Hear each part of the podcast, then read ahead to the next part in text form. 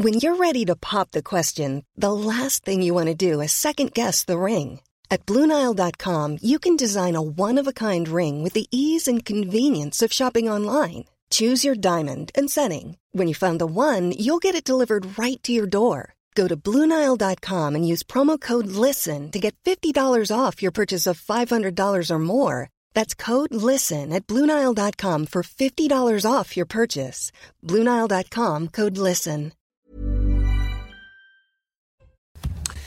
Bonsoir à tous, très heureux de vous retrouver pour ce tout premier Face à l'info de l'année 2024. Avant tout, bien sûr, à vous, téléspectateurs de CNews, tous mes voeux de bonheur, de santé surtout pour cette année qui démarre aujourd'hui. On fait bien sûr aussi un coucou très amical à Christine Kelly qui, je l'espère, peut-être nous regarde de là où elle est. Vous la retrouverez bien sûr lundi prochain et on l'embrasse tous en cette nouvelle année. On fait un point tout de suite sur l'actualité de ce lundi avec Mathieu Devez et on se retrouve pour vous présenter le sommaire et les chroniqueurs du soir. À tout de suite. Bonsoir Julien, bonsoir à tous. Trois personnes sont en urgence absolue après un incendie à Paris. Le sinistre s'est déclaré peu après 13 heures dans un immeuble de la rue Pierre Picard, c'est dans le 18e arrondissement de la capitale. Trois autres personnes sont en urgence relative. L'origine du sinistre n'est pas encore connue. Près de 30 000 migrants ont rejoint illégalement les côtes anglaises en traversant la Manche. Ce sont les chiffres de 2023 dévoilés aujourd'hui par le ministère de l'Intérieur. Un bilan en forte baisse par rapport à 2022 qui avait été une année record. Des chiffres suivis de près au Royaume-Uni où les gouvernements successifs ont promis de reprendre le contrôle des frontières après le Brexit. Enfin, les petits excès de vitesse ne feront plus perdre de points sur le permis de conduire. La mesure est entrée en vigueur aujourd'hui. Elle concerne les excès de moins de 5 km/h.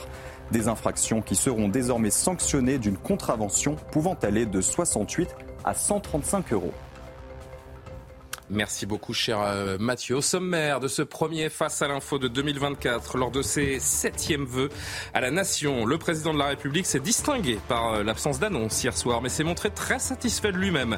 En dépit d'une année très difficile pour les Français, marquée par l'inflation, par des crises politiques majeures, le président de la République est-il plus intéressé par la politique européenne, par l'image française à l'international, plutôt qu'au quotidien de ses compatriotes? C'est la question que se posera Guillaume Bigot dans quelques secondes.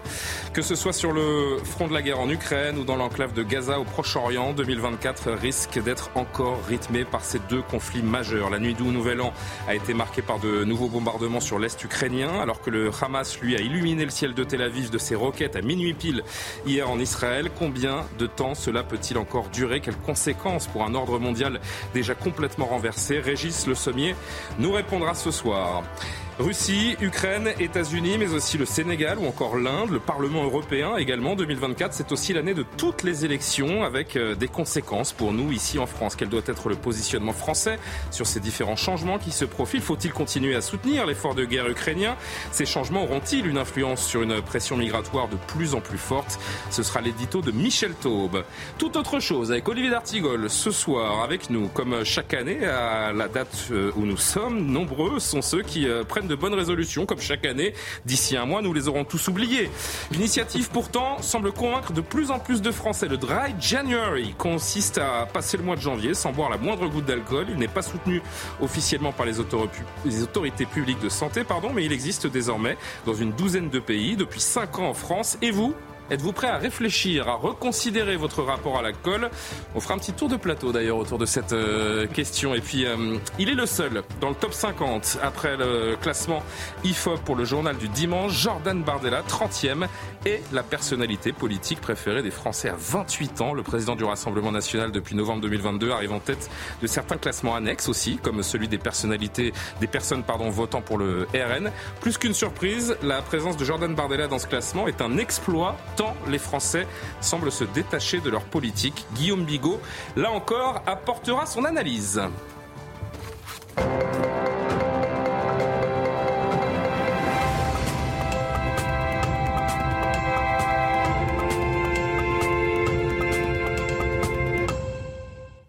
Et comment ils vont les mousquetaires en ce premier jour de, de l'année, Guillaume? Tout va bien? Guillaume Bigot Absolument. Un petit tour des résolutions ou pas? Non, Ah, je veux toute pas vous faire ça quand même. C'était déjà l'an dernier, les je l'ai dit. résolutions. En même temps, je l'ai dit il y a deux secondes, on les oublie tous au 1er février. Olivier D'Artigol, comment allez-vous? Toute l'année, Geneviève Monacal. Bien sûr, vous êtes en plein, en plein dry January, donc euh, on va voir comment ça se passe avec vous. Régis Le Sommier? Non, je, je vais... Toujours pas de cravate en 2024 Toujours pas de cravate, mais ça vous va comme un dry January qui a commencé il y a deux ans. Ah oui, oui, bah, voilà, qui ne s'est pas arrêté. J'en suis sûr. Et Michel Taube, la cravate orange, toujours de rigueur en 2024. Absolument. Tout va bien pour vous? Comme votre stylo. Mais d'ailleurs, puisqu'on va, puisqu'on va parler de janvier sec, tout à l'heure, n'est-ce pas N'est-ce pas Oui, je vous souhaite, vous avez raison, je vous, souhaite un très bon millésime 2024. Eh ben, on le souhaite. Et tous les téléspectateurs. Merci, merci pour les téléspectateurs. Merci beaucoup, Michel, d'être avec nous ce soir. C'est Guillaume qui commence ce mmh. soir, qui ouvre les hostilités. les hostilités. Le président Macron, Guillaume, souhaite que 2024 soit un millésime français. Donc, mmh. c'est euh, une fois par décennie que l'on célèbre la libération de 44, une fois par siècle que l'on accueille les JO, une fois par millénaire que l'on restaure une cathédrale. Donc, Selon lui, 2024 sera l'année de la célébration des fiertés françaises. Ça devrait réjouir le, patriote que vous êtes, cher Guillaume. Alors oui et non, parce que c'est vrai qu'on a l'impression que le président de la République a compris euh, ce que c'est de dire Chateaubriand en disant qu'il faut, il faut mener les Français par les songes. Mais en fait, j'ai quand même, j'éprouve une sorte de gêne quand on égrène ces fiertés au pluriel, même peut-être d'ailleurs le terme fierté, les fiertés, c'est la marche des fiertés, c'est ce que la, le, la marche des, des, des, lobbies LGBT, je crois, dans les grandes capitales du monde. Il y a un côté, la Gay Pride, côté carnaval, comme ça. Des... Alors ça va être l'année de, des fiertés françaises, on va faire tourner les fiertés françaises. Et puis quand on, on, on regarde de près c'est ce, qui, ce, ce, ce à quoi il fait allusion en matière de fierté française, la première chose qui est frappante, c'est que ce sont des fiertés qui appartiennent au passé. C'est-à-dire que euh, Notre-Dame, c'est bien d'avoir reconstruit Notre-Dame, mais c'était quand même mieux d'avoir construit Notre-Dame. C'est une fierté extraordinaire, mais ça date de 1163. La langue française, l'unifier en France sur le territoire, premier pays du monde qui unifiait sa langue d'ailleurs, c'est bien, mais c'est euh, François Ier, c'est 1510. Ensuite, on se dit, bon, les Jeux Olympiques, formidable euh, de Coubertin, il a réinventé dans le monde moderne les Jeux Olympiques. Oui, mais en 1896, pas en 2024. La libération, c'est bien, mais ça a déjà quasi 80 ans, 1944. Et puis en plus, c'est pas c'est pas que les Français, c'est pas que les Parisiens qui sont libérés, c'est les Alliés. Hmm. Et donc, la deuxième raison pour laquelle on, pas, on est un peu gêné aux entournures, c'est que ces symboles de fierté, il le veut d'ailleurs, il le revendique, ils sont internationaux. Ils ne sont pas que français. Les Jeux Olympiques, c'est international par définition, et ce sont les nations qui vont gagner des médailles, qui auront des motifs de fierté. J'espère que nos athlètes seront nombreux. Ensuite, le français, parce qu'il va y avoir un sommet de la francophonie, c'est aussi un motif de fierté. Mais le français n'appartient plus qu'à la France et qu'aux Français. Il y a des centaines de millions de locuteurs du français dans le monde, même Notre-Dame. Notre-Dame, c'est le symbole aussi pour l'Église catholique. En grec, ça veut dire universel. Mais en plus, Notre-Dame, c'est le patrimoine mondial. Et donc, c'est pas si étonnant que ça. On a trouvé ça étonnant que le président de la République euh, parle devant une vue, euh, disons, euh, du jardin de l'Élysée, où on a en arrière-plan plein de drapeaux internationaux les drapeaux de plein de pays, le drapeau ça, des beaucoup fait parler, ça, hein. euh, des Jeux Olympiques, le drapeau de l'Union européenne et par, et notamment mmh. le drapeau français, mais vraiment perdu au milieu de tous les drapeaux. Donc on a vraiment l'impression d'un président qui célèbre les fiertés françaises pour mieux affirmer sa dimension de président international, de président européen, de président mondial, de président cosmopolite. Enfin bon, bref, on ne sait plus trop où il habite. Hein. Guillaume, tout de même, quand même, il a cette expression qui est très forte. Il appelle la France, je le cite, à être digne de l'indéfinissable splendeur de ceux qui sont destinés aux grandes entreprises. C'est du patriotisme. Quoi d'autre? Ah bah ça, c'est une très très belle expression, hein, cette, euh, cette indéfinissable splendeur hmm. de ceux destinés aux grandes entreprises. Bon, c'est pas du Macron, c'est du Flaubert. Euh, ah. C'est très enthousiasmant, c'est vrai. Mais cette idée que les Français sont capables de choses, d'étonner le monde, c'est des sont des bâtisseurs de cathédrales, ou impossible n'est pas français, comme dit l'adage populaire, ça, c'est davantage, au risque de me répéter, relié au, connecté au, passé. Parce que le, président, dans ses voeux, il distingue, euh, c'est assez logique d'ailleurs, le passé du présent, du futur. Si on parle du présent dans ses bah, on n'est plus là euh, dans euh, l'indéfinissable splendeur. Hein. C'est plutôt quelque chose bah, c'est terre à terre, c'est beaucoup moins grandiloquent et beaucoup moins enthousiasmant. Pourquoi? Parce qu'il évoque le besoin de réarmer, le réarmement militaire, le réarmement civique, le réarmement de l'école, le réarmement des services publics. Mais s'il faut réarmer, donc, c'est qu'on était désarmé auparavant. Voilà. Et à la fin, on aurait quoi? Dix ans d'avance? Mais dix ans d'avance sur qui? Dix ans d'avance par rapport à quoi? Sur les États-Unis, sur la Chine, j'en doute un peu. Sur quoi? Sur l'intelligence artificielle? Bah, J'en doute aussi beaucoup. Hum. Non, on aura dix ans d'avance, dit-il, sur l'écologie, la construction européenne. Et là, on retrouve le, pas dire le, les grandes entreprises, le grand dessin, comme dirait Jacques Delors, qu'il cite d'ailleurs, et on retrouve quelque chose d'un peu, voilà, un objectif peut-être à la hauteur de la France. Mais il est très paradoxal cet objectif, parce que qu'est-ce que c'est que cette grande entreprise? Qu'est-ce que c'est que cette grande mission euh, qu'il assigne à la France? Eh bien, c'est en fait se diluer dans le grand tout européen, fusionner dans l'Europe, disparaître. C'est comme une sorte de métampsychose. Vous disparaissez pour renaître sous une autre forme. C'est bien. Et là, on retrouve ce terme de souveraineté européenne. Souveraineté européenne, c'est la cigarette qui dégage les bronches. La souveraineté européenne, qu'est-ce que c'est? C'est une, en fait, juridiquement. Ça n'existe pas. Ah bah c'est une forfaiture. Si ça existe, si c'était à prendre au pied de la lettre, notamment par le gardien de la Constitution qu'est le président de la République, c'est une forfaiture puisque la souveraineté, elle appartient au peuple et donc c'est une souveraineté populaire et nationale, sûrement pas européenne. Donc c'est un oxymore. Donc si on a de la souveraineté européenne, on n'a plus de souveraineté. Enfin, enfin tel qu'on on, en parlait depuis 1789, exactement, et on parle constitutionnelle, de souveraineté nationale. Donc, cette histoire de puissance et d'indépendance, par définition, euh, ça exclut que ça soit transféré à l'Europe. Donc, vous voyez, c'est ça, c'est là où c'est très paradoxal. Et on a quasiment un exercice qui est presque le contre-pied absolu de celui euh, que j'ai réécouté du général de Gaulle en 1969. Si nous, Français, disait de Gaulle pendant ses vœux de 1969, si nous, Français, nous, ne sommes pas actuellement. 68 pour l'année 69. Euh, ce sont les vœux de 68 du 31 décembre 68. Mmh. Exactement. Merci, cher Olivier. 1er janvier 69 euh, aussi. Si nous, Français, nous ne sommes pas actuellement une nation gigantesque, nous n'en avons pas moins à jouer dans le monde, disait-il, mmh. un rôle à l'avantage de tous les peuples.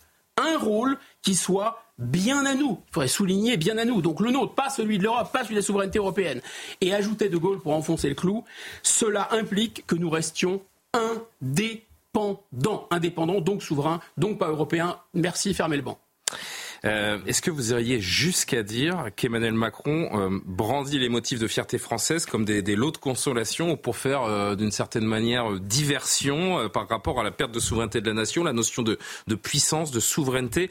Elle n'est plus française, elle est juste européenne. C'est ça que vous dites ce soir? Je crois qu'il y a un mécanisme comme ça de, de, de, compensation. C'est une sorte de tour de passe-passe ou de bonne taux qui fait vraiment furieusement penser à ce qu'avait fait Louis-Philippe en son temps. Et c'est un discours qui est, à mon avis, assez dangereux. Je vais essayer de vous expliquer. Hmm. Euh, il nous refait le coup de Louis-Philippe, euh, Emmanuel Macron. Pourquoi? Parce que Louis-Philippe, c'est un roi, on va raconter toute l'histoire, mais il remonte sur le trône en 1830, fait partie des rois de la Restauration. Hein, et il est tenu un peu par les puissances européennes qui ont très peur que la France, justement, redevienne souveraine, redevienne indépendante indépendante redeviennent une puissance. Et donc la France est un peu mise sous tutelle ou sous curatelle par les grandes puissances européennes déjà. Et Louis-Philippe, il sent ce danger. Euh, il, ne veut pas justement que la France redevienne. Ça il faut arrêter la furia française. Donc qu'est-ce qu'il fait? Eh bien, il va euh, sortir des sortes de hochets tricolores, voilà, pour calmer un peu l'exigence de patriotisme ou le besoin de, grandeur ou d'objectifs qui, qui transcendent des Français. Hmm. Donc il va ramener les cendres de Bonaparte par exemple, il va transformer le château de Versailles en un château dédié à toutes les gloires de la France. Et c'est un moyen, en quelque sorte, d'empailler, de muséifier l'histoire de France. L'histoire de France n'est plus une langue vivante, ça devient une langue morte. Enfin, c'est ce qu'essaye de faire euh, Louis-Philippe. Il va pas être déçu du voyage puisqu'ensuite il y aura 1848 et il va sauter. Mais enfin, il pense le faire ça. Et de la même façon, le président de la République, en distribuant ses gris-gris tricolores, il pense lui aussi raffermir son autorité, son pouvoir il dit dans ses voeux, il a raison qu'il y a un besoin d'autorité et d'autorité de l'État, mais il ne comprend pas une chose, c'est que plus il y a souveraineté européenne, qu'il appelle de ses voeux, et moins il y a de fierté française. Plus il y a de souveraineté européenne, et moins il y a d'autorité de l'État, moins il y a d'autorité, de prestige, de pouvoir de la France, jusque dans les salles de classe. Si la France n'est plus maître chez elle, elle n'est plus qu'un valet, elle n'est plus que subordonnée. Et en fait, c'est pour bien comprendre ce dont il est question, et ce que veut faire le président de la République, et ce que veut faire toute notre classe dirigeante depuis 40 ans, c'est une entreprise folle. C'est comme les fusions-acquisitions qu'il pratiquait dans la banque Rothschild. Qu'est-ce que c'est qu'une FUSAC? Quand vous avez un, un PDG, le PDG, c'est le numéro un de l'entreprise. L'entreprise, elle se gouverne elle-même. Donc le PDG, il a beaucoup de pouvoir et de prestige.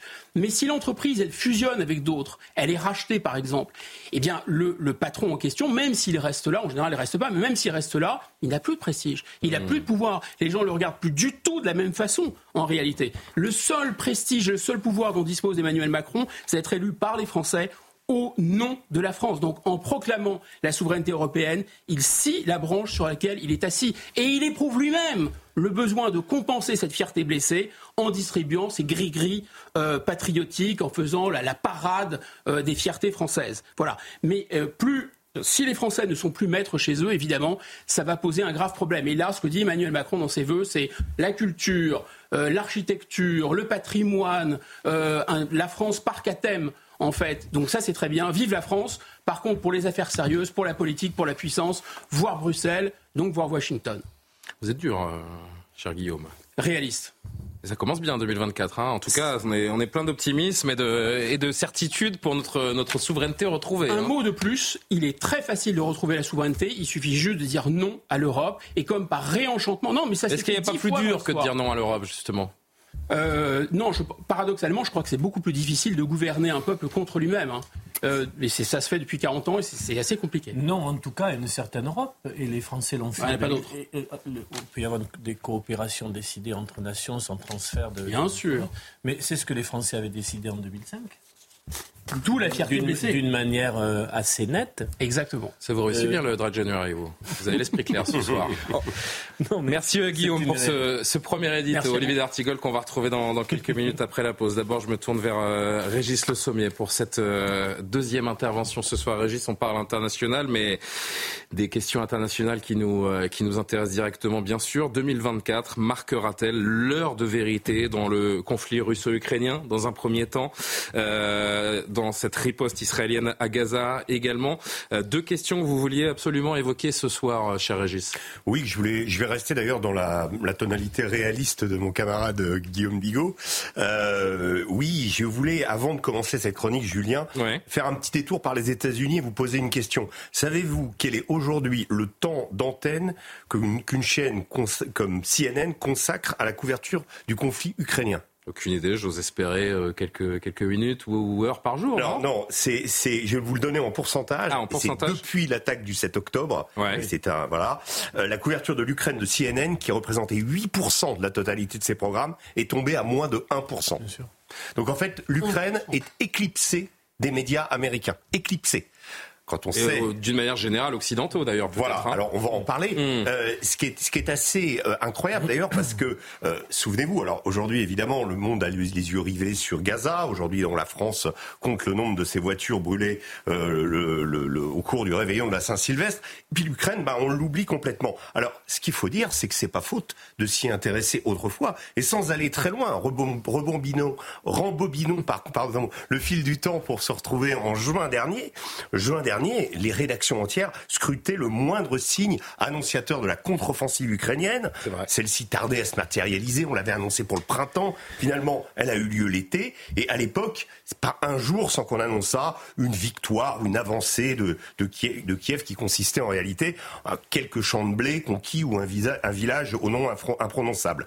De leur côté, on annonçait que les Russes étaient au plus bas. Ils allaient à la catastrophe. Ils n'étaient pas motivés. Leur morale était dans les chaussettes combattaient, certains disaient, avec un fusil pour deux soldats ou alors ils ne savaient pas du tout pourquoi ils combattaient. En mai, on avait analysé, il y a quand même eu un petit, euh, on il y a eu la conquête de Bakhmut, euh, qui avait été analysée comme une victoire à la Pyrrhus. Le groupe Wagner avait sacrifié des, des, des, hordes de prisonniers, et les experts nous assuraient Bakhmut n'a aucune importance stratégique. Alors, on a remarqué quand même que euh, le matériel qu'on avait donné aux Ukrainiens bah, ils brûlaient aussi comme les chars russes autrefois. Euh, les léopards 2 flambant neufs, les Bradley ont commencé à s'accumuler euh, dans les champs. On a dit oui, c'est une nécessaire adaptation euh, de l'armée ukrainienne au nouveau matériel livré par l'OTAN. La percée n'est qu'une question de jours, puis de semaines, puis de mois. Et puis il y a eu un épisode majeur quand même, l'épisode Prigogine. Alors ça, oui, vous vous souvenez, Julien, sa rébellion là tout à coup devait faire tomber Poutine. On avait même érigé un moment Prigogine, c'était complètement incroyable, comme homme providentiel, celui qui avait terrassé l'autocratie russe. C'est un peu vite oublié la nature mafieuse et criminelle du personnage, mais c'était pas grave. Il fallait, euh, ça y est, c'était euh, le début de la fin. Euh, je me souviens, alors je vais citer, je vais pas le citer, mais un général sur une chaîne concurrence qui avait dit le régime de Poutine est en décomposition. Prigogine est quelqu'un qui aime l'odeur de la viande pourrie, il la sent. Rien que ça. Et on sait comment l'histoire s'est terminée pour, euh, pour Prigogine. Tout à fait. Euh, en ce début d'année, où est-ce qu'on en est exactement Alors euh, justement, il faut se rendre à l'évidence. Prigogine est mort, la percée ukrainienne ne s'est jamais matérialisée, les nouvelles qui nous viennent du front ne sont pas bonnes, la neige et le froid se sont installés. Euh, le, le 13 juin, un autre commentateur euh, que je ne citerai pas, mais je citerai le, nom, le, le titre de son papier, l'Ukraine ébrèche les premières lignes de défense russes. En réalité, l'armée ukrainienne ne les a jamais atteintes. Ces soldats courageux, sans couverture aérienne pour les épauler, les épauler, sont morts dans les champs de mines à leurs pieds. Et aujourd'hui, c'est le silence. Les éditorialistes s'intéressent peu au sort des, villes comme Avdivka, Marinka, ils ou Zaporozhye, ou ce fameux front sud, vous savez, où presque la totalité des gains qui ont été faits par les Ukrainiens à l'été ont été en quelques semaines effacés par les Russes. Les Ukrainiens aujourd'hui sont en position de défense, ils se replient vers des lignes. Euh, il y a également, on peut citer la brouille entre le président Zelensky, son chef d'état-major, Zaloujny, qui est devenu public, avec des ambitions qui s'aiguisent des deux côtés présidentielles. Et on verra avec Michel qu'il y a des élections justement en 2024 en Exactement, Ukraine. donc il y a des, des arrière-pensées. Et l'Ukraine est terriblement face à la tentation d'une mobilisation générale. On, on commence à voir, on, le- on le voit hein, sur les réseaux sociaux, mais c'était peu marqué à l'époque, le recrutement forcé qui donne lieu à des, scènes incroyables où des militaires arrêtent des civils en pleine rue pour les enrôler de force. Euh, Alors, les, frontières de l'Ukraine, il faut savoir, elles sont désormais fermées pour tous ceux qui sont en âge de combattre et qui voudraient s'exiler. À noter, les frontières russes, elles ne le sont pas. Et, les Russes n'ont pas eu besoin de recourir à une mobilisation. Donc c'est très différent. Le, conflit commence à être euh, déséquilibré. Et, en fait, euh, ces déséquilibres, euh, par exemple, on note, oui, la Russie a une armée plus importante, a plus d'habitants, l'Ukraine pas assez, euh, les armements respectifs, on compare les armements respectifs des deux pays, et ce qui est incroyable, c'est que ces déséquilibres n'avaient pas été notifiés lorsque le conflit a démarré. Euh, notre optimisme guerrier était tel qu'on s'était imaginé qu'en équipant les Ukrainiens au départ avec des roquettes Javelin et des Enlo, euh, c'est-à-dire avec des bazookas contre des, des, des, des- des chars et de l'artillerie, eh bien, ça suffirait à euh, repousser les Russes. Euh, cet enthousiasme, en fait, a été euh, préjudiciable, je pense, pour les Ukrainiens.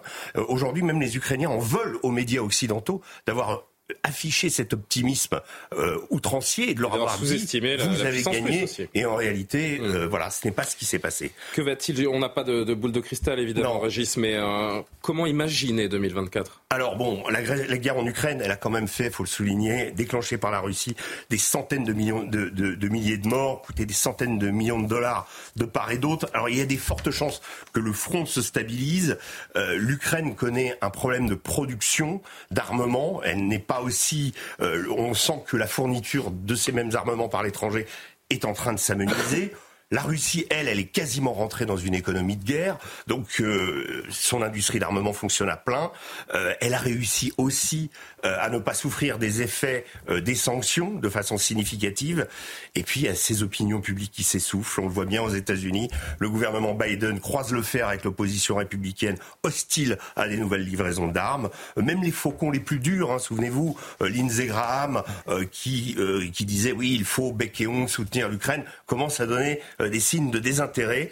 Euh, en Russie, le nombre des morts commence à faire ré- réagir euh, les familles, hein, mais cela ne suffit pas à faire chuter la popularité de Poutine. Il y a une question très simple et très claire. c'est l'Ukraine peut-elle encore gagner ou encore euh, Oui, rivaliser alors, avec oui, cette euh, je vous ai Russie fait un tableau en effet extrêmement noir, mais tout n'est pas perdu pour l'Ukraine, hein, qui n'a pas dit son dernier mot. Euh, même il semble acquis quand même que les objectifs des frontières de 91, de rétablir ces frontières en incluant le Donbass et la Crimée, euh, s'éloignent ou soient devenus irréalistes. Euh, sur le front, les Russes n'ont pas fait de percée significative. L'Ukraine est mise en mode défensif et le front ne s'est écroulé nulle part. Le problème majeur, en fait, à mon sens, auquel nous sommes tous confrontés depuis le début de cette guerre, c'est qu'on ne connaît pas vraiment les intentions des Russes. Euh, c'est toujours le cas pour cet hiver. On ignore s'ils préparent une nouvelle offensive. Euh, depuis le départ, ils disent peu de choses. Donc on dresse des hypothèses que l'on présente comme des objectifs. Ensuite, on spécule dessus. On en tire des conclusions. Sauf qu'en fait, tout est basé sur du vent. Et à chaque fois, on se plante. Et malheureusement, 2024 pourrait donc nous réserver d'autres surprises sur le front de cette euh, guerre qui dure depuis euh, trop longtemps euh, déjà. Du côté de Gaza, également. L'autre conflit majeur qui, nous, qui nous intéresse ces derniers mois, ou ces derniers mois, pardon, où en est-on, cher Régis? Alors, deux niveaux. On est en, dans, plein dans l'offensive. Je vais pas venir sur. Je vais, je vais parler de, de, de, du contexte régional qui est important, mais sur la guerre à proprement parler, l'armée israélienne est aujourd'hui en plein dans le dur de la guerre urbaine. Et cette guerre urbaine, à la différence peut-être des épisodes précédents, euh, que ce fut Alep, Mossoul ou des villes comme ça où il y a eu des sièges, euh, il y a deux plans significatifs et qui compliquent les choses. C'est-à-dire que vous avez un objectif en surface et vous avez un objectif en sous-sol. Et le Hamas qui qui contrôle Gaza depuis 2005 a largement eu le temps de percer. Je crois que l'armée française donnait le chiffre d'à peu près 1300 tunnels. Donc il y a véritablement deux axes euh, infiniment compliqués pour l'armée israélienne qui vont requérir des sacrifices nombreux. Euh, il faut se rappeler quel a été le coût humain, par exemple, du contrôle des tunnels construits par le, les Nord-Vietnamiens et, et, le Viet Cong pendant la guerre du Vietnam pour l'armée américaine. L'armée américaine a dû se, a dû aller dans les tunnels. Et il va falloir que l'armée israélienne commence à y aller. Oui. Évidemment. On a de plus en plus d'images d'ailleurs. Voilà. Et on est face à une armée israélienne qui est extrêmement bien équipée, qui euh, domine la guerre moderne, qui est, vous savez, c'est la start-up nation. Il y a de, de quoi à peu près tout vérifier. Mais avec ce contexte urbain euh, bâti par le Hamas en surface, c'est-à-dire depuis 15 ans, toute l'architecture urbaine euh, des villes euh, de la bande de Gaza a été conçue pour, le, pour finalement attirer une armée occupante dans le hmm. combat urbain. Donc, c'est-à-dire dans le pire des combats. Donc pour le moment, l'armée israélienne progresse, mais elle progresse lentement.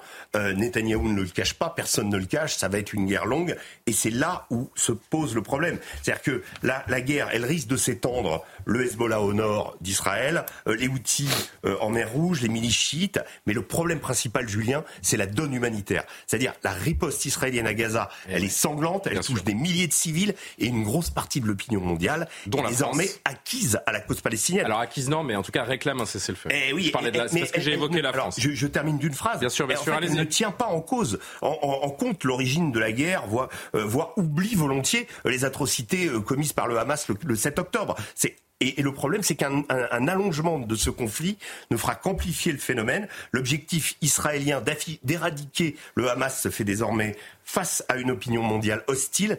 Et c'était peut-être finalement ça l'objectif du Hamas en lançant ses attaques terroristes du 7 octobre. Merci beaucoup, cher Régis Le Sommier. On comprend que les incertitudes sont immenses pour cette année euh, qui, euh, qui commence, que ce soit sur le, le front euh, est européen et de cette guerre entre l'Ukraine et la Russie, et bien sûr cette riposte qui s'intensifie toujours à, à, Gaza par, par Tsahal après cette attaque terroriste du 7 octobre dernier. On va marquer une courte pause, s'intéresser à trois autres questions autour de Michel Taube, Olivier D'Artigol et Guillaume Bigot. Dans un instant, Michel Taube, 2024, l'année de toutes les élections, le Dry January façon Olivier D'Artigol. Ça promet. Et puis Guillaume Bigot qui va nous rappeler que Jordan Bardella est le seul personnage politique présent dans le classement, euh, dans le top 50 des personnalités publiées par le JDD. Courte pause, on se retrouve dans Face à l'info, tout de suite. Face à l'info, en compagnie de Régis Le Sommier, Michel Taube, Olivier D'Artigol, Guillaume Bigot, encore une fois, si vous nous rejoignez seulement euh, maintenant pour cette deuxième partie de la première de l'année. Mes meilleurs voeux pour 2024, euh, le bonheur, la santé. Un gros bisou bien sûr à Christine Kelly que vous retrouverez euh, dès lundi. Je ne fais que la petite transition euh, pour laisser quelques jours de repos à notre, à notre chère Christine. Guillaume Bigot et Régis Le Sommier nous ont proposé leur chronique dans la première partie. Je me retourne vers, je me tourne vers Michel Taube désormais et ça Fantastique cravate, évidemment. Il ne lâchera jamais. 2024, hein. 2025, elle sera toujours là. Il n'y a pas de problème. Michel, on va retrouver notre sérieux. Vous vouliez vous, pencher ce soir sur des événements clés qui vont rythmer cette année 2024. Euh, elle va être riche en élections. Elle pourrait avoir des impacts sur la politique étrangère de la France, sur la vie quotidienne des Français. Beaucoup, beaucoup d'élections présidentielles sont annoncées cette année dans différents endroits stratégiques du globe. Tout à fait. Il y a une trentaine d'élections présidentielles et d'élections législatives dans le monde entier. Ça va concerner presque que la moitié, entre un tiers et la moitié de la population mondiale. Eh ben. En 2024 pourrait être une année stratégique.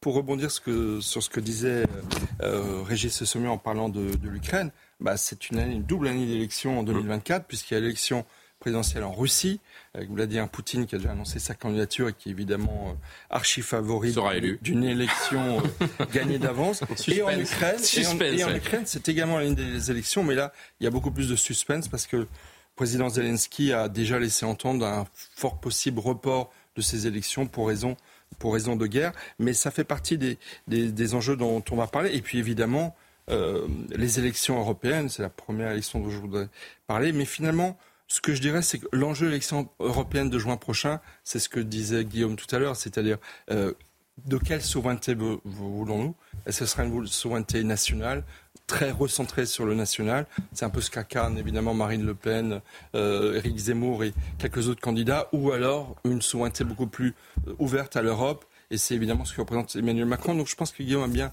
a bien résumé l'enjeu principal qui va être celui de, de l'élection euh, présidentielle. Après, il y a deux élections. Il y en a une dont on parle peu, mais qui est quand même importante. Euh, Emmanuel Macron se rend euh, fin janvier, alors c'est de nouveau le président euh, voyageur et internationaliste, se rend en Inde pour une visite officielle. Il sera l'invité d'honneur pour la fête nationale indienne.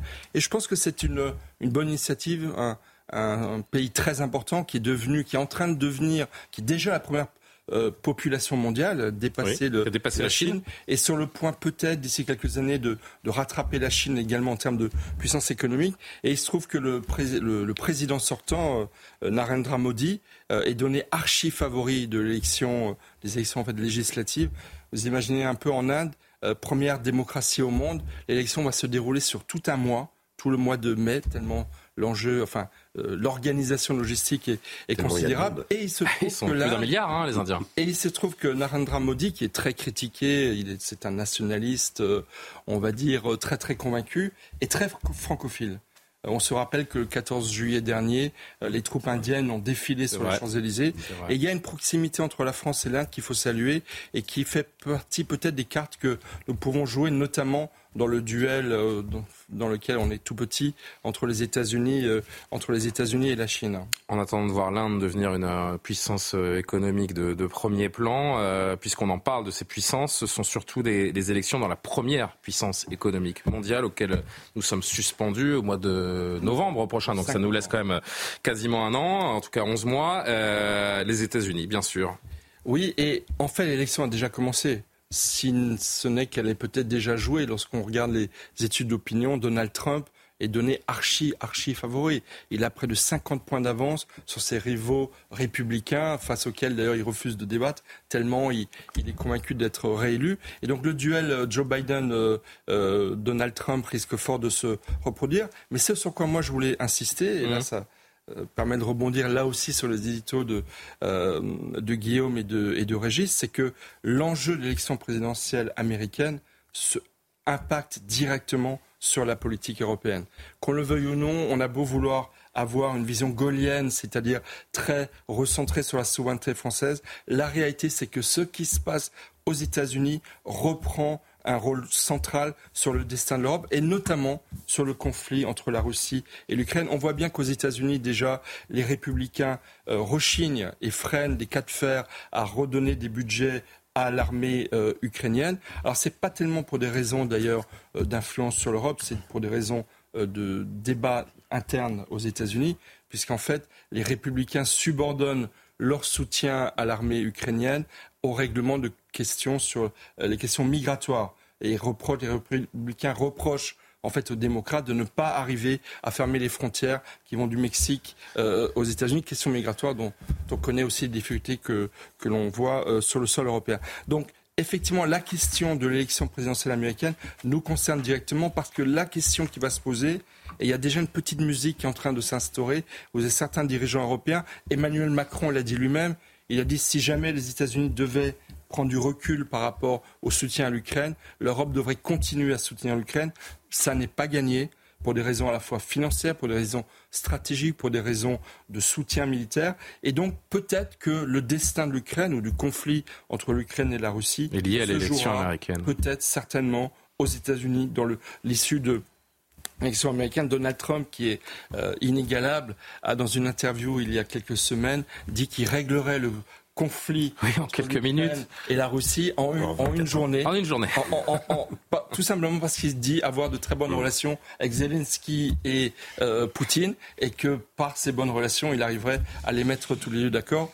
Je pense qu'il va un petit peu vite en, en besogne, mais c'est une réalité. On peut le regretter au nom évidemment de la souveraineté euh, européenne ou ou nationales de, de, nos pays européens, mais le, le sort de l'Ukraine va en partie se jouer à Washington. Et puis il y a encore une élection présidentielle qui nous concerne encore plus directement, j'ai envie de dire. Oui, alors laquelle? Le Sénégal. Le Sénégal. Le Sénégal. Alors pourquoi je voudrais parler du Sénégal? Parce que le 25 février prochain, il y a l'élection présidentielle au Sénégal.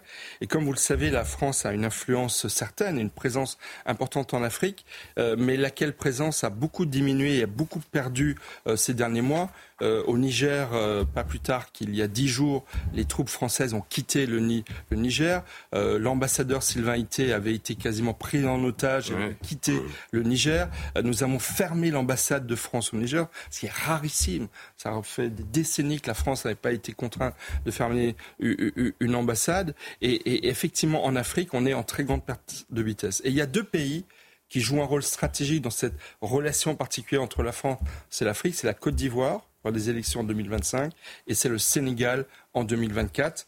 Euh, or, il y a un candidat qui est très largement favori quand ce que vous discutez avec des Sénégalais.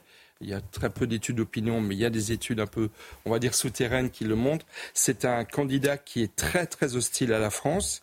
Il prétend le contraire, mais, euh, mais euh, c'est Osman Souko, qui est une sorte de Mélenchon sénégalais. Euh, alors un jeune, hein, il est très très jeune, il est euh, dans une stratégie d'insurrection contre le pouvoir. C'est un opposant historique à Macky Sall et le président sortant Macky Sall, qui est assez proche de la France, qui est une relation assez classique entre l'Afrique et, et, l'Europe, euh, ne peut pas se représenter. Il aurait bien voulu se représenter, mais finalement il y a renoncé. Et c'est vrai que son opposant historique est donné largement favori. Alors on saura fin janvier si euh, cet opposant historique peut se présenter à l'élection présidentielle, et le Conseil constitutionnel euh, sénégalais a été saisi, mais s'il est validé, euh, il y a un risque certain qu'il gagne, et sa victoire, sa victoire pourra avoir des conséquences très importantes dans euh, le relâchement des relations privilégiées entre la France Concrètement, et, que, quand, quand, quand, on dit, et on le voit en bas de notre écran, ce serait l'élection de, de, tous les dangers, quel, concrètement, quel genre de, de répercussions bah, ça pourrait apporter au-delà d'une hostilité, on va dire, entre alors, des chefs d'État et... Alors, il y a la présence culturelle de la France en Afrique. Mmh. Emmanuel Macron annonce un sommet de la francophonie à Villeray-Cotterêts en octobre prochain. Euh, la réalité, c'est que notre influence est en perte considérable sur le plan économique. Au Niger, euh, Areva, devenu euh, Orano depuis, a, produisait de l'uranium et l'avenir de cette production est largement remis en question. au Sénégal, euh, comme dans de nombreux pays euh, africains, la, principale conséquence concrète que je vois dans les débats euh, franco-français qui nous animent tous les jours, c'est la question migratoire. Parce que la pression migratoire de populations africaines vers l'Europe est directement indexée sur la gouvernance de ces pays africains. Or, tous les pays africains où il y a eu des coups d'État, où l'arrivée au pouvoir de personnes hostiles à la France, à l'Occident, à l'Europe, a des conséquences directes sur l'accroissement des flux migratoires. C'est ça la réalité. La réalité, c'est que la plupart de ces dirigeants, euh, derrière un discours très très démagogique, en fait, ça les arrange très souvent de voir leur population prendre le chemin non pas de l'exil, mais de la recherche d'un avenir économique me meilleur. Et donc, moins il y a de bonne gouvernance dans ces pays africains, et moins nous aurons euh, la possibilité d'avoir une emprise sur euh, ces flux migratoires, euh, n'en déplaise à nos gouvernants qui nous parlent d'une loi sur l'immigration, d'un accord européen. Non, la réalité, c'est que si le Sénégal est, venait à choisir souverainement l'aventure avec un tel candidat. Que disent les sondages d'opinion au Sénégal? Alors les sondages, c'est difficile d'abord d'avoir ouais. des sondages parce que il euh, n'y a pas les mêmes moyens. Il a une vraie chance de l'emporter. Euh. Il a une vraie chance de l'emporter. Il a la semaine dernière réussi à faire l'unité de la plupart des opposants euh, à Macky Sall, pas tous, mais quand même la plupart. Il est dans une vraie dynamique. Euh, il a fait beaucoup de prisons. Il y a également ces derniers mois qui lui ont donné, j'ai envie de dire, une aura et un soutien populaire très très large. Et donc effectivement, il fait partie des, des, des favoris. Et je pense que ça risquerait d'entraîner une très très forte révision de la relation entre la, entre la France et, et l'Afrique. Merci, cher euh, Michel Taub. C'est vrai, Guillaume, peut-être en un mot que d'un point de vue, euh, on vient de l'entendre avec cet édito de, de, de Michel, d'un point de vue euh, géopolitique et, et migratoire, j'ai envie de dire également, cette année 2024 est charnière. Elle est charnière, c'est vertigineux. On parle souvent de l'effondrement de, de, de l'effondrement de la démocratie dans le monde, mais je crois qu'il y a plus de 3 milliards d'êtres humains qui vont voter peut-être pas autant, parce qu'ils n'ont pas tous l'âge de voter, mais enfin, on voit bien que même les États les plus autoritaires sont obligés de reconnaître la force mm. du principe démocratique. Oui, euh, Régis? Non, moi je reviendrai sur la question de la France hein, euh, par rapport justement au Sénégal. Si le Sénégal rentre dans une hostilité à la France, c'est le dernier euh, précaré. Enfin, je vais dire, il y a encore euh, la, Côte d'Ivoire, mais euh, globalement, c'est la fin. Euh, mais tout cela pourrait s'effondrer un peu comme un château de cartes aussi. C'est ça qu'on comprend. La vraie question, c'est qu'il faut savoir. Est-ce que déjà en cours d'effondrement Bien sûr, bien sûr. Est-ce que ce candidat, s'il remporte l'élection, va être dans le même état d'esprit que la junte qui s'est installée au Mali, qui s'est installée au Niger ou au Burkina? Bah, Le portrait qu'en dépeint Michel est pas. C'est pas très. on le dit, très engageant. On le dit aussi proche de beaucoup d'islamistes.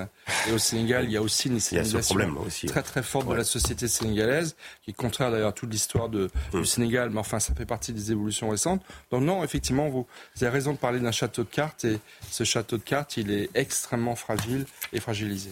Et juste un mot, parce que c'est très important cette question de, notre influence en Afrique. Hein. Euh, imaginez quand même que l'armée française à Paris, elle est obligée de faire des appels d'offres internationaux pour se fournir elle-même.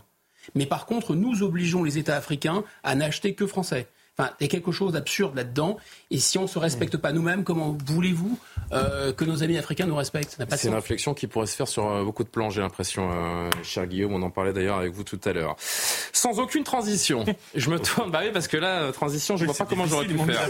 je me tourne vers Olivier. Tiens, qu'est-ce qu'il y a dans votre petit gobelet, Olivier Du café ce soir C'est du, café. Du café. C'est du café, vous êtes sûr Oui, de toute façon, j'ai apporté des éthylotests, on va faire un... Vous n'avez rien rajouté, hein Il y a pas de Pourquoi est-ce que je demande ce que, ce, a, ce que contient le gobelet d'Olivier D'Artigol Parce que M. D'Artigol a décidé de nous parler d'un phénomène qui est en train de se pérenniser d'année après année et qui commence les 1er janvier depuis 5 ans. Ça s'appelle le Dry January. Je vais la faire en française. Oui, le mois de janvier sec, comme le rappelait euh, Michel Taube tout à l'heure.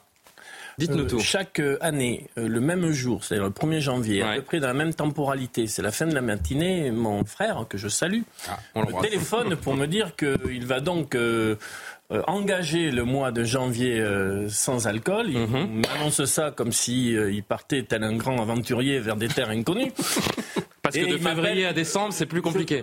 L'année dernière, je pense qu'il m'avait appelé vers le 10 janvier pour m'annoncer sa reddition, mais euh, sa reddition.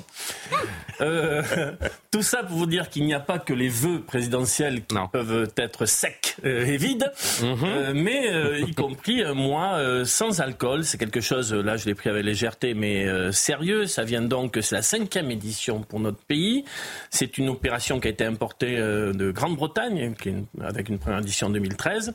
Elle est soutenue par de très nombreuses associations, une soixantaine. Mhm. Mais contrairement à la journée sans tabac, j'ai découvert ça aujourd'hui, l'État n'est pas partenaire officiel. Qu'est-ce que c'est exactement, précisément, de ne plus boire une seule goutte d'alcool du 1er au 31 janvier Ou 30 janvier d'ailleurs, je ne sais plus. 31, euh, janvier, non, 31 janvier. Et d'essayer de gagner un jour, mais bon. euh, le, vous savez, je suis pas... le petit-fils de vigneron du sud Gironde que je suis, qui apprécie euh, par ailleurs de temps en temps un bon verre de vin, une bonne viande, non, ça a été fait, euh, vous le confirme, il est proposé de faire une pause d'alcool après les fêtes et de faire l'expérience euh, de la vie sans ce produit, de mesurer et de questionner sa propre consommation, de mesurer les bienfaits sur sa santé, je vais le dire tout à l'heure, ils sont nombreux. Euh, selon des spécialistes, plus d'un adulte français sur cinq dépasse les plafonds de consommation d'alcool recommandés. Est-ce que vous pouvez nous rappeler quels sont les, plafonds, justement, les limites à ne pas dépasser? Alors, pour Santé publique France, au maximum 10 verres par semaine. Ah. Deux verres par jour. non, restez tranquille. Ça, non, mais ça va très bien. Hein. Donc un maximum de 10 verres par semaine, 2 verres par jour et des jours de la semaine, c'est là où c'est important, sans consommation. Bien sûr. Il existe d'ailleurs des applications, j'en ai chargé une pour euh, préparer euh, cette intervention, euh, que vous pouvez donc mettre sur vos, vos téléphones avec en plus le nombre de pas qu'on fait par jour, on a l'impression d'avoir un petit drone euh, en permanence au-dessus de nos têtes. Euh, mais ces applications, euh, j'ai regardé ça, peuvent vous encourager tout au long de ce mois de janvier, vous proposent des questionnaires pour évaluer votre propre consommation, votre niveau de dépendance. Vous pouvez avoir tout au long de janvier des encouragements, des conseils, des astuces et témoignages. Il y a y compris la possibilité de faire le décompte des verres non bu et de calculer l'argent et les calories économisées. Il faut préciser que cette campagne ne concerne, je dis là euh, très sérieusement, ne concerne pas les personnes alcoolodépendantes qui ont besoin d'un accompagnement, bien évidemment, euh, de, de, professionnels. Pour le professeur Amine Beniamina, psychiatre, addictologue, je cite, le défi de janvier est un challenge positif à relever en famille, entre amis ou entre collègues. Chacun est libre euh, de le faire à sa manière. L'objectif n'est bien évidemment pas d'interdire, de culpabiliser ou de faire de la morale, mais bien d'analyser hein. nos capacités de contrôle. Il y a des effets immédiats? Pour ce même médecin, c'est une réalité sur le bien-être. Un regain d'énergie, une meilleure concentration, un sommeil beaucoup plus réparateur, une baisse de la tension artérielle, y compris une, une perte de poids, et c'est prouvé scientifiquement après cette pause, notre consommation d'alcool baisse car nous avons pu l'observer et donc en prendre conscience. Les effets sont positifs même si la pause n'a pas été totale.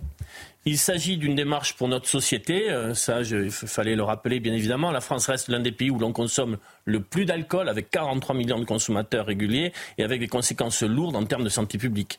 Une baisse générale de la consommation permettrait une diminution des maladies, foie, cancer, accidents vasculaires cérébraux, euh, maladies cardiaques et des hospitalisations. Ce chiffre étonnant, l'alcool est la première cause d'hospitalisation et la deuxième cause de mortalité évitable en France après le tabac avec environ 45 000 décès par an. C'est très suivi ce, Dry January?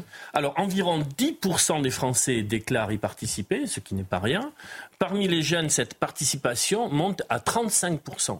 Les femmes y participent davantage. Cela permet aussi de reconsidérer l'importance de l'alcool, de sa place dans nos vies sociale et professionnelle, parce qu'il peut y avoir la petite pression fiscale. Euh, c'est de la pression fiscale. J'ai tellement l'habitude d'aborder ces sujets. Ah oui, et la pression fiscale, c'est une longue histoire. Je ne dirai rien sur l'évasion et l'optimisation fiscale ce soir, rassurez-vous. C'est pour ça que l'État ne soutient pas officiellement. Mais c'est vrai. Euh, fiscal. Eh ben oui, et bien sûr, parce que l'État touche énormément d'argent à chaque fois que, euh, que l'alcool est vendu. Allez-y, pardon. Mais donc, il peut y avoir la pression sociale qui fait que si on est invité par les amis, on peut pouvoir dire écoute, pas, pas cette semaine où je, suis pris pour ne pas justement être tenté par une consommation. Personne n'a eu un couteau sous la gorge pour boire un verre de vin. Euh, l'idée selon euh. laquelle on ne pourrait pas faire la fête ou euh, faire honneur à, à une invitation sans consommer d'alcool, je pense qu'il faut chasser ces représentations-là. Cette année, une première étude française, ça c'est très intéressant, est prévue par le centre hospitalier du Vitanier à Lyon. Euh, ils vont se pencher sur des questionnaires sur les profils des participants afin d'évaluer les facteurs de réussite et l'impact sur la consommation et le bien-être des participants. Pour ceux qui démarrent le défi aujourd'hui même, une bonne nouvelle. En Thaïlande et en Australie, le défi dure trois mois. Ah oui. En à la fin, si on a le temps, donc, mais on a un peu le temps, je poserai euh, des questions bah, à, à, nos invités. Vous avez, euh, ça s'appelle Audit.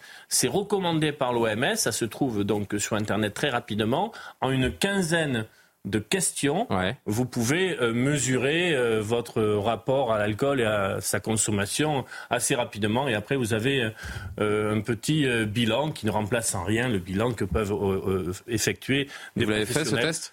Oui, ça va? Ça va. Ça se passe bien? Il, peut y avoir quelques progrès, mais la situation n'est pas désespérée.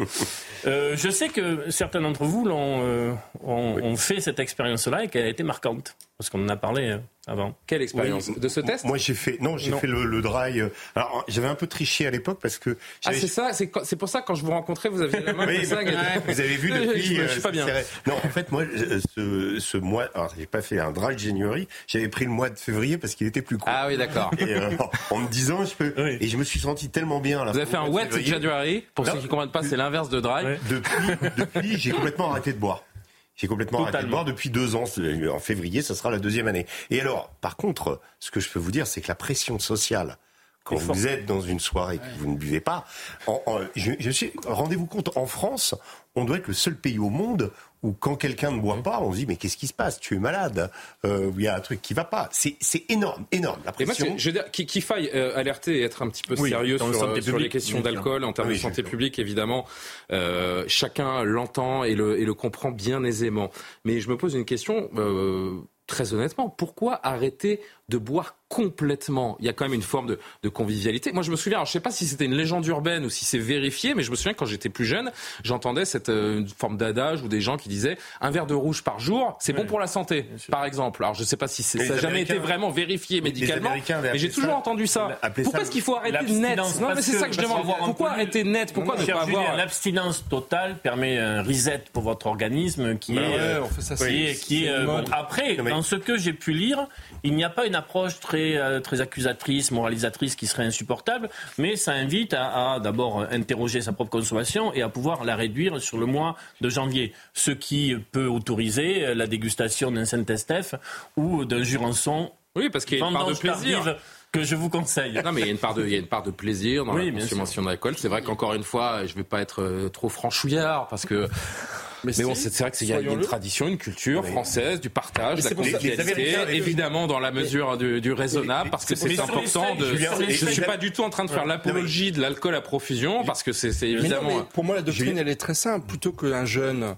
c'est la mode des jeunes euh, dans, dans plein de d'aspects de, de, nos, de nos vies. Moi, je m'en tiens tout simplement à une doctrine qui est connue de tous les Français consommer avec modération. Bien sûr. Et je pense que, effectivement, de, de, de s'abstenir de boire pendant 2-3 jours, effectivement, c'est peut-être une hygiène qu'on peut, avec l'âge, à partir d'un certain âge, prendre. Mais l'essentiel, c'est de boire avec modération, c'est-à-dire avec plaisir. D'ailleurs, ne finissez pas votre verre euh, là qui est devant vous, euh, cher Michel, parce que, je vais vous garder jusqu'à la fin de l'émission. Je sais, je veux taquiner. Il y avait un auteur américain dont j'ai oublié le nom, mais je me souviens du titre du livre qui s'appelait The French Paradox. Ah bah, si vous avez oublié, c'est que ça n'a pas forcément bien marché là, votre histoire de. Si, si, si, si, qui nous avait expliqué, qui nous expliquait que le fait de consommer euh, tous les jours un peu de vin, c'était bon pour le cœur. Il y avait tout un voilà.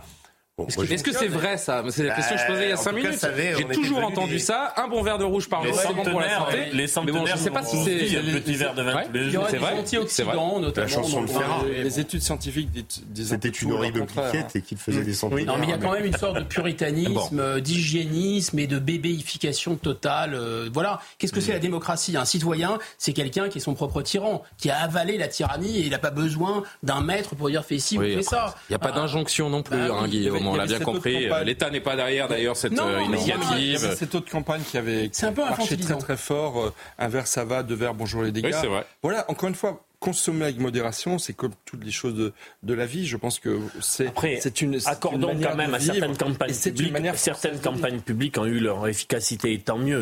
Moi, sur ma génération, quand je suis étudiant, euh, c'est les années 80. On avait des consommations qu'aujourd'hui les jeunes n'ont pas. Et heureusement, quand ils prennent la voiture en sortant d'une boîte, il y en a toujours un qui ne boit pas, où ils font attention, où il reste. J'ai l'impression qu'on a un progrès là-dessus, très net. Il y a un siècle, on buvait beaucoup plus en France qu'aujourd'hui. C'est vrai. Bon. Eh ben, on va aller boire un coup après l'émission. alors donc, vous, vous, le faites, vous le dragonneriez alors? Ah, vous aviez quoi? Qu'est-ce que vous vouliez nous donner? Des alcool tests pour voir. C'est vrai, vous voulez qu'on les fasse là? Non, je plaisante. Et je peux en faire euh, Je vais, je vais euh, faire un effort sur le mois de janvier, mais sans tomber dans euh, zéro, euh, zéro verre. Vous avez vraiment un alcool test sur vous là? Ah d'accord, je crois. pour voir vos réactions. Bon, merci Olivier. vous revenez demain? Euh, Parce que je, vais vous faire souffler dans le ballon demain si vous revenez. non, demain c'est sur l'heure des produits. Ah d'accord, bon bah, très bien, c'est une, une très bonne chose euh, également. Euh, une dernière, un dernier édito avec Guillaume Bigot. Guillaume, on revient à des considérations un peu plus politiques, un peu plus proches de, de, de l'actualité habituelle sur nos antennes. Il est le seul dans le top 50. Alors on a découvert ça il y a, il y a quelques jours. D'après le classement IFOP pour le journal du dimanche, Jordan Bardella, donc 30e de ce classement, est la personnalité politique préférée des, des Français. Euh, c'est une surprise et c'est aussi un exploit parce que euh, c'est le seul politique présent. On sait que le désamour entre les Français et leurs personnages politiques est de plus, euh, de plus en plus grand. Ah, ça vous a surpris, vous? Oui, c'est même, en effet, c'est plus, c'est presque plus davantage un exploit qu'une surprise parce que parce que la politique a mauvaise presse, les politiques encore davantage. Enfin, on voit bien à quel point c'est très très compliqué de d'inciter les gens à voter, par exemple. On a l'impression qu'on on parle à des, grands brûlés qu'on leur dit d'aller faire des UV. Quoi. c'est bon, c'est fait avoir une fois, deux fois, trois fois, on ne peut plus y aller. Donc les politiques ont mauvaise presse, euh, et là, il fait partie des personnalités tout court qui sont les plus appréciées. Ce qui est d'autant plus étonnant que, comme tout le monde sait, euh, il est très jeune. Alors, c'est pas une qualité en soi d'être jeune. 28 ans, hein. Voilà, d'aucuns diraient c'est presque la seule maladie dont on est à peu près sûr de guérir, mais enfin, euh, c'est quand même étonnant parce que c'est un gars de 28 ans et je pense qu'il a cette force de faire de ses presque de ses handicaps, on peut dire des forces. C'est-à-dire, il y a un côté Mozart de la politique. C'est parce qu'il a 28 ans que les gens sont baba, médusés euh, dans sa capacité, d'ailleurs dans les différentes épreuves, hein, c'est un peu comme dans les comme dans l'athlétisme, vous avez différentes épreuves en politique, vous avez l'exercice du débat, l'exercice du discours, l'exercice euh, de la, de, des petites phrases, etc. Et là, il y a un côté vraiment euh, assez Mozart. Enfin, euh, la valeur n'attend pas le nombre des années? Et puis, il a, encore une fois, il arrive à faire de ces, de ces handicaps des atouts parce que justement, c'est pas un techno qui est passé par les grandes écoles, c'est pas le petit homme gris euh, qui plaît euh, tant à décrier euh, notre ami Pascal Pro. Il y a quelque chose comme ça, il revendique et ses origines modestes, parce que dire bon, il a pas fait beaucoup d'études, il a arrêté ses études pour coller des affiches, faire de la politique et du militantisme, mais précisément, il en fait une force.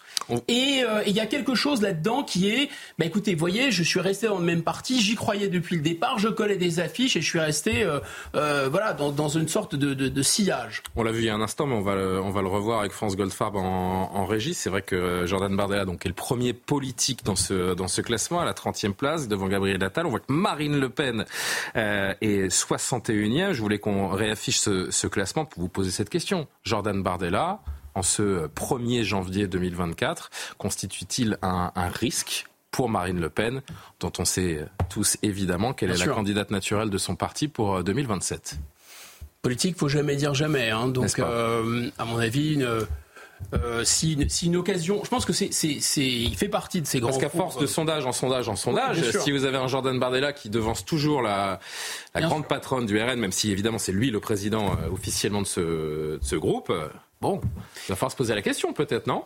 C'est peut-être un peu tôt pour dire s'il fait partie de ces grands fauves politiques. On a plutôt cette impression qu'il fait partie de ces grands fauves politiques. Et comme tous ces grands animaux politiques, ils ont vraiment le sens, comme diraient les Grecs, du kairos, du moment opportun. Hmm. Et donc c'est au moment opportun. Alors évidemment, si, euh, si Marine Le Pen est blessée, si elle a un problème, etc., je suis sûr qu'il sautera sur le, peut-être sur l'occasion. Mais, mais en même temps, Bon, on pourrait se dire aussi, c'est le calcul qu'a fait euh, le président Macron euh, pendant les rencontres de Saint-Denis. Hein, il a un peu donné son, son brevet de baptême républicain. En plus, à Saint-Denis, c'est assez drôle. Euh, il a dit ah, il est formidable, etc. Pourquoi? Bien sûr, pour c'était un, un, phénomène de, de, de, vase communicant et pour le stimuler son, son, son, appétit.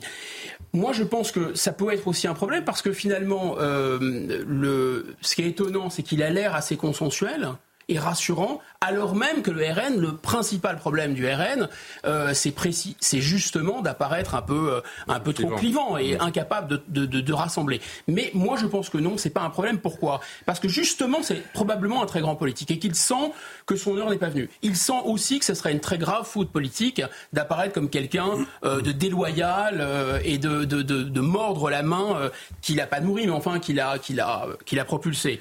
Enfin, dernière raison aussi de pas être trop inquiet du côté de Marine Le Pen, c'est que euh, on peut être dans ce classement des personnalités très appréciées par les Français. Ça a été le cas de Simone Veil pendant euh, euh, des décennies et des décennies. C'est une femme que les Français admiraient, à mon avis, à juste titre.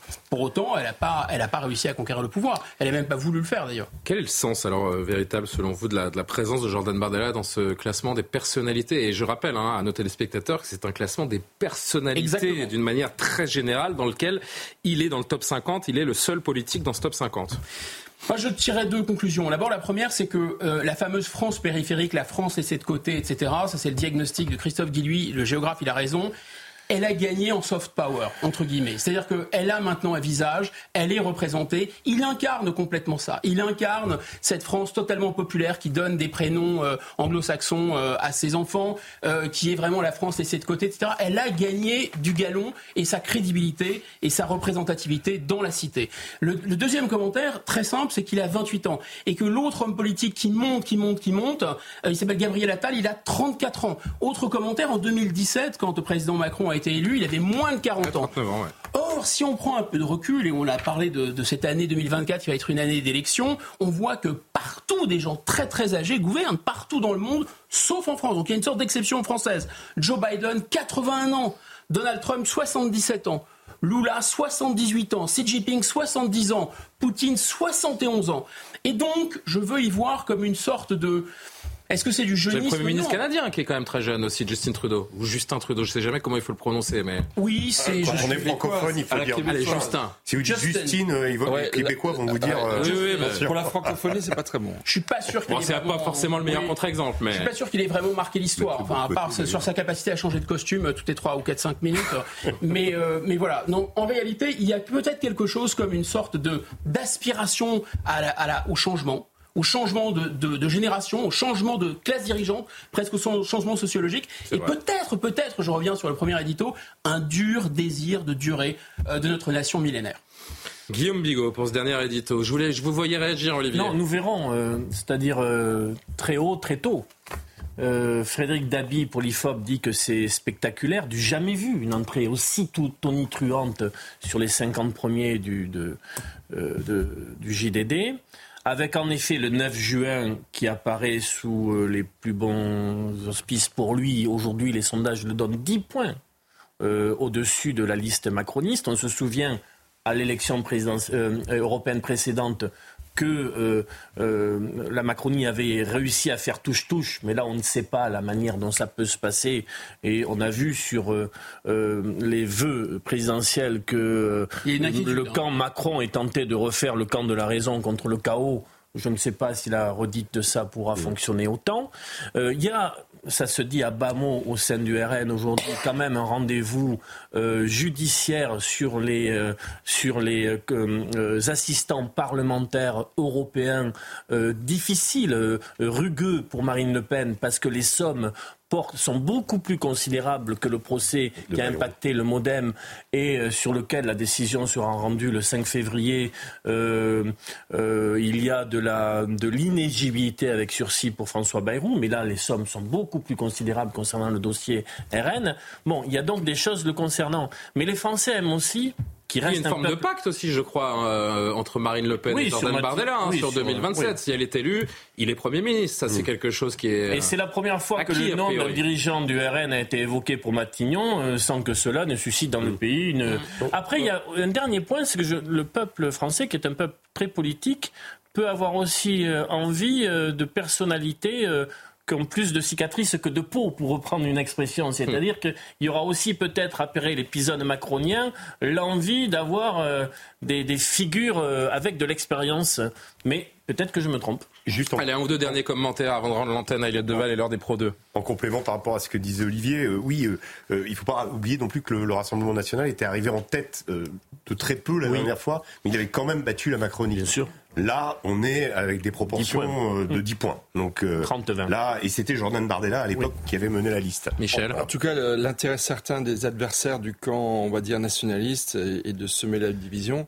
Déjà, Eric Zemmour avait fait trembler on va dire, euh, les droits nationalistes euh, lors de la précédente élection présidentielle, beaucoup voudraient euh, peut-être un peu vite que Jordan Bardella vienne là aussi perturber l'ascension irrésistible de Marine Le Pen vers le pouvoir.